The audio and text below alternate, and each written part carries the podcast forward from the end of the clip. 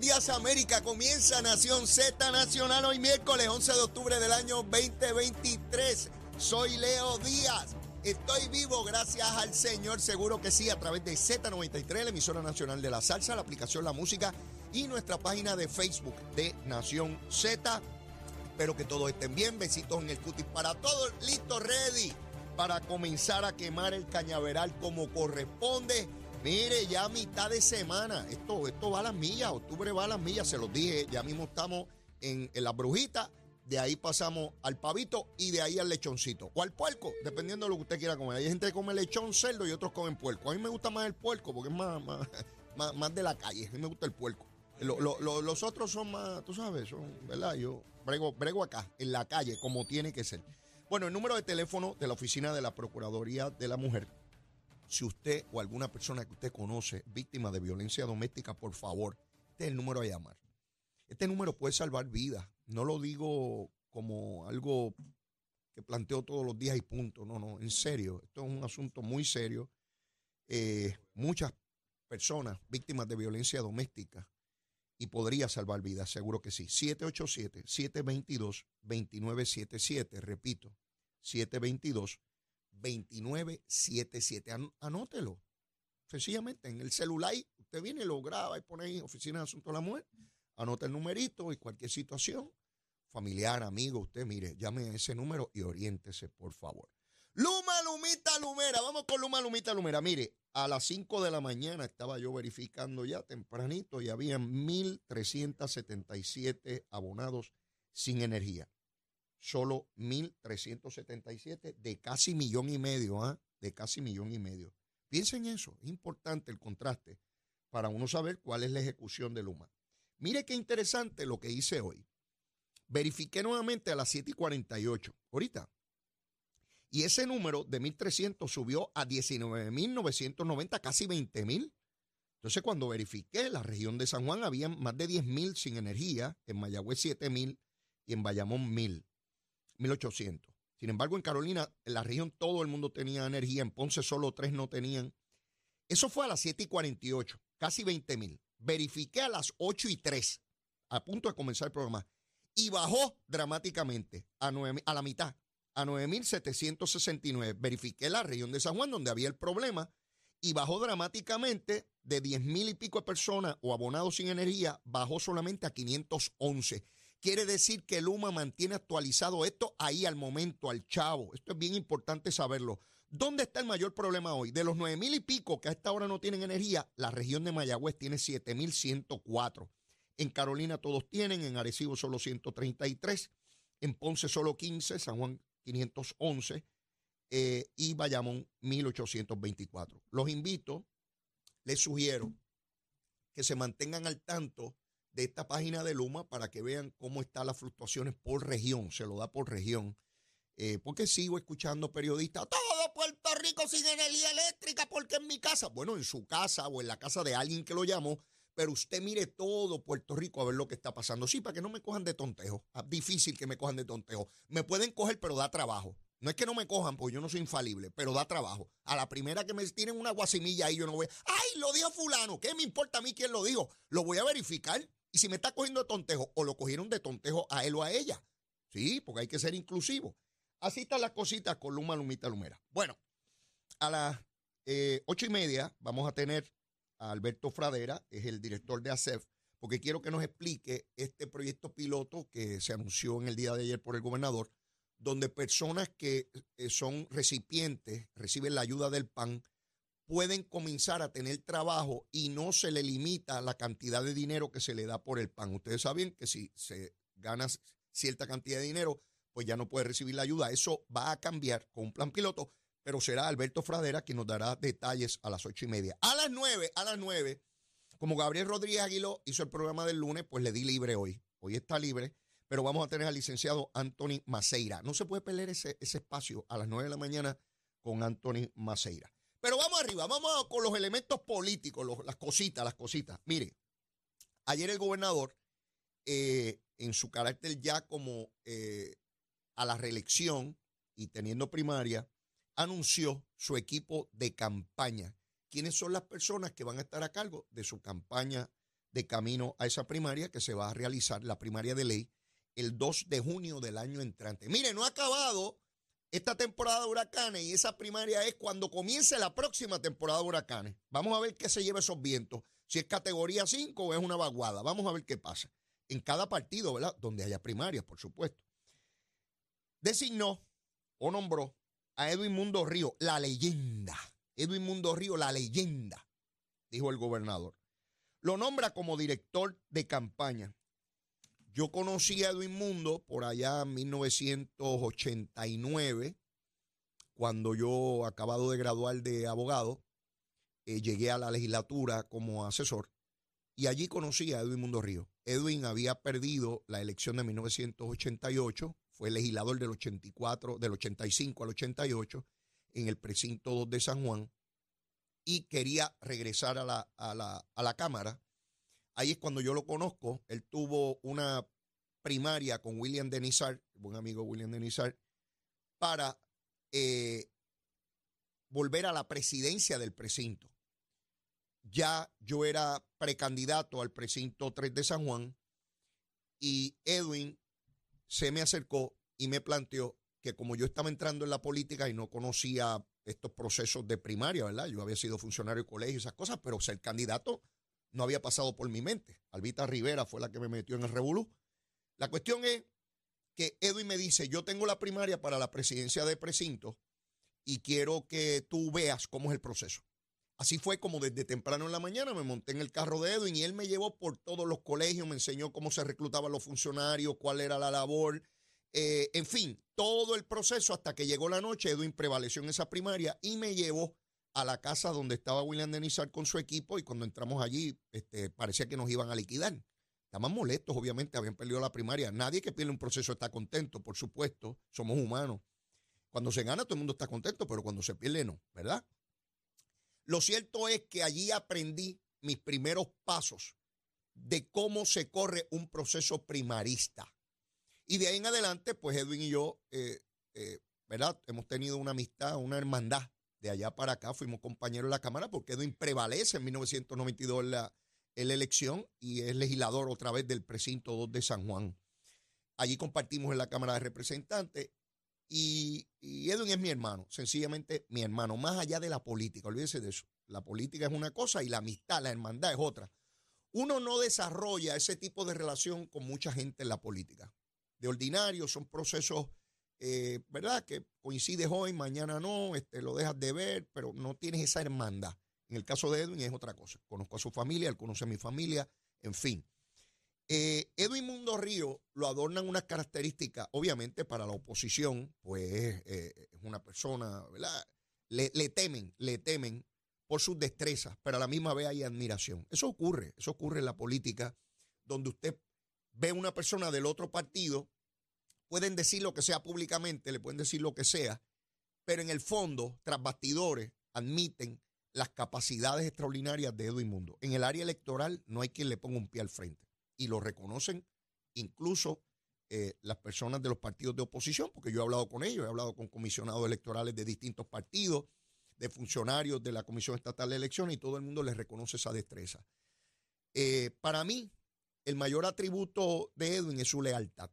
Lealtad a causas. Y cuando se compromete, se compromete de verdad. No es como esta gente, no es como Johnny Méndez, que, está aquí hoy, mañana allá, qué sé yo ni qué, dependiendo de la politiquería y cuán, buscón pueda ser. Ese, ese no es el caso de Edwin. Cuando Edwin se compromete con alguien, cuando se comprometió con Carlos Pesquera en su campaña, aun cuando sabía que Carlos no prevalecería, estuvo ahí hasta el final.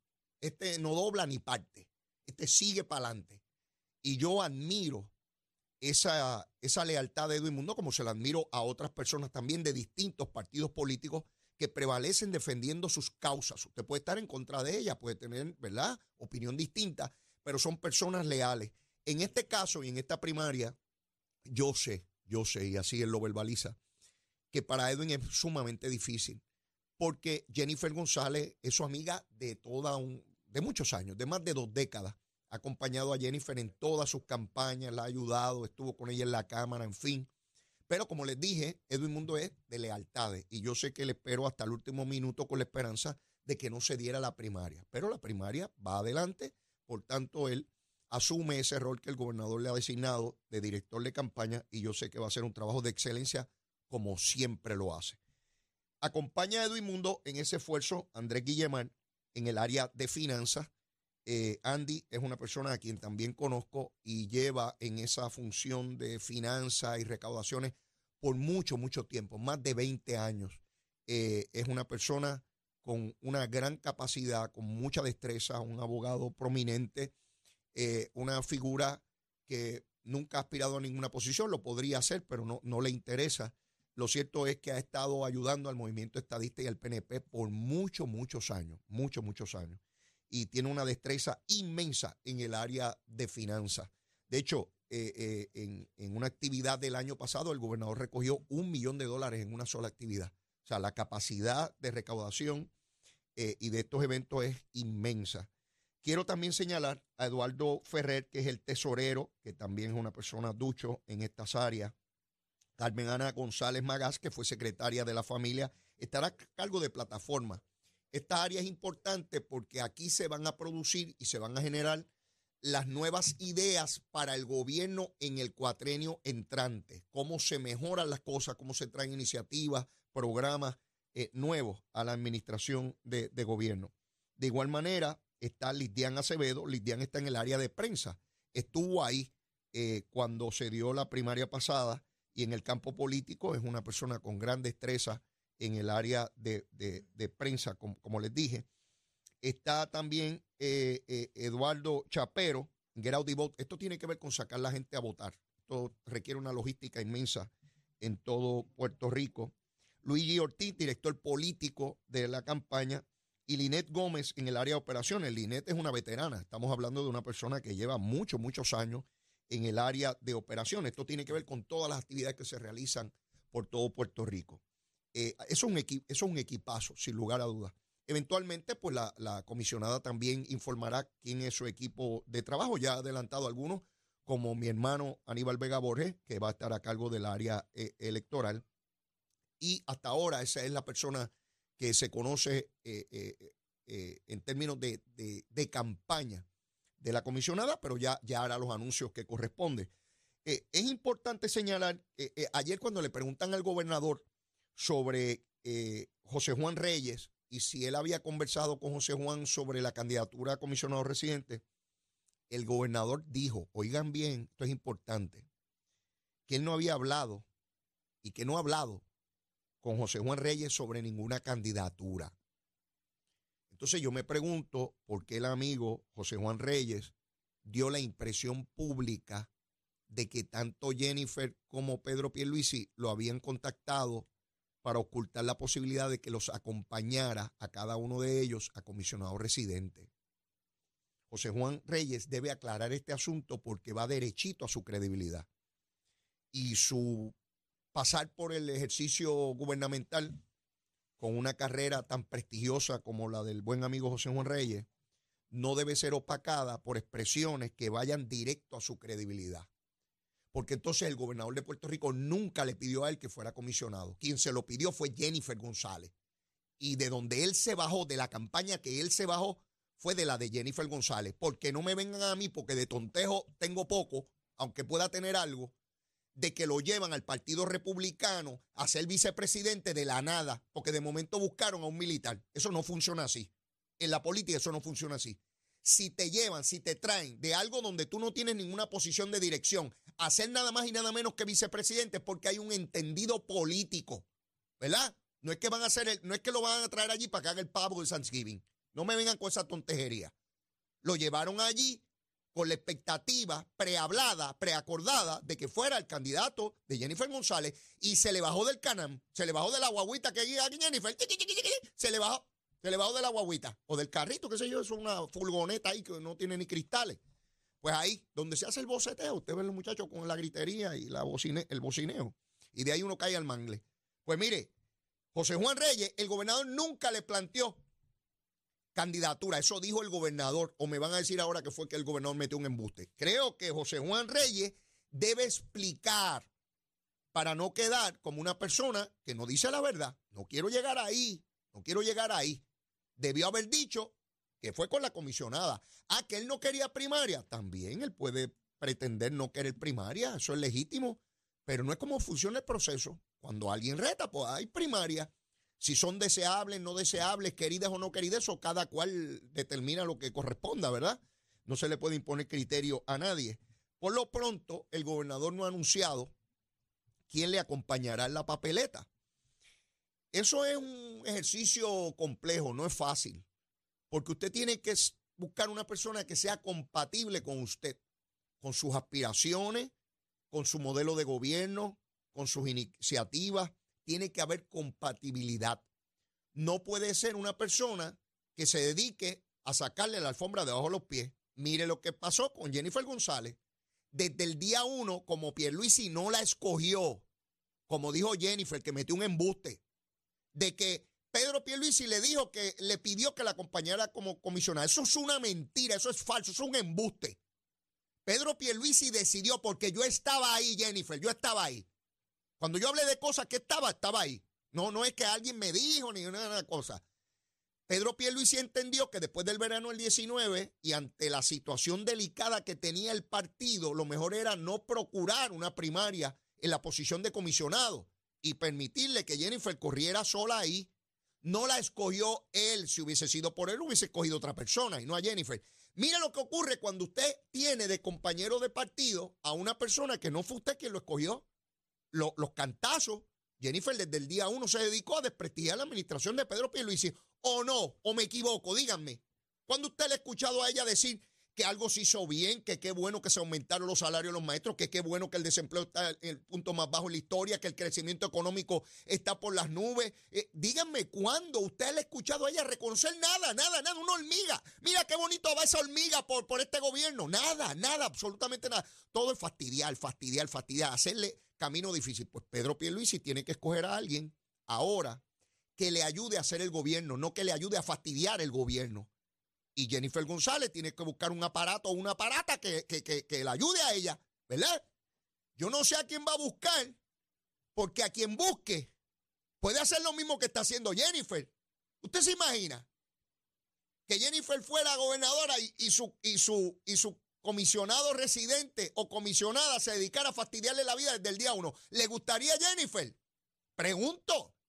¿Le encantaría a ella que la persona que la acompañe en la papeleta desde el día uno esté diciendo, el gobierno de Jennifer no sirve, una porquería, va por mal camino, es una porquería? Y Jennifer no se puede quejar porque ella le hizo lo mismo a Pierluisi. ¿Se dan cuenta del problema institucional en La Palma?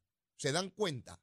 ¿Se dan cuenta de lo que significa la inestabilidad que produce una primaria de esta naturaleza, donde cualquier gobierno estadista está sujeto a que un pájaro, una pájara, le dé la gana de fastidiar al gobierno desde una posición electiva para liquidar al gobierno. Así que el PNP ya no solamente tiene enemigos con la Junta de Control Fiscal, con el Partido Popular y los demás partidos, con gran parte de la prensa antiestadista, está germinando un problema de inestabilidad institucional permanente.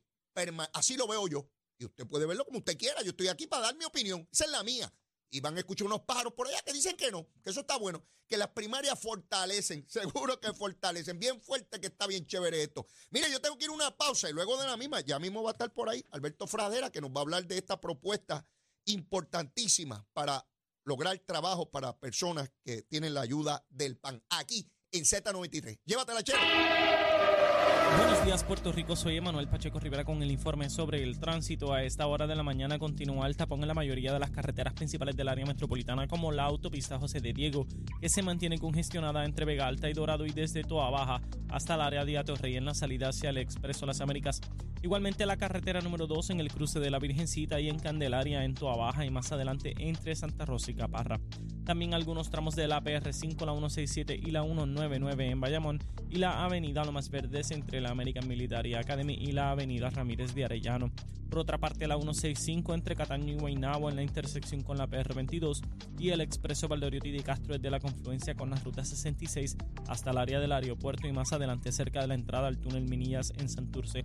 Por otra parte, el ramal 8 y la avenida 65 de Infantería en Carolina y el expreso de Trujillo en dirección a Río Piedras, la 176, 177 y la 199 en Cupey y la autopista Luisa Ferré entre Montillo y Drive Río Piedras y más al sur en Caguas y la 30, desde la colindancia de Junco Sigurao hasta la intersección con la 52 y la número 1.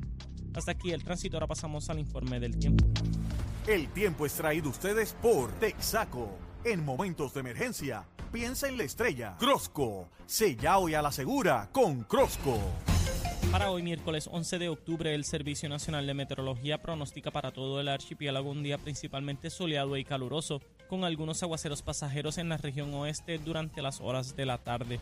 Los vientos permanecen generalmente del este de 6 a 12 millas por hora, con algunas ráfagas de hasta 24 millas por hora, y las temperaturas máximas estarán en los altos 80 grados en las zonas montañosas y los medios altos 90 grados en las zonas urbanas y costeras, con los índices de calor alcanzando los 105 grados en el norte, el oeste y el sur. Hasta aquí el tiempo les informó Emanuel Pacheco Rivera. Yo les espero en mi próxima intervención aquí en Nación Z Nacional, que usted sintoniza a través de la emisora nacional de la salsa Z93.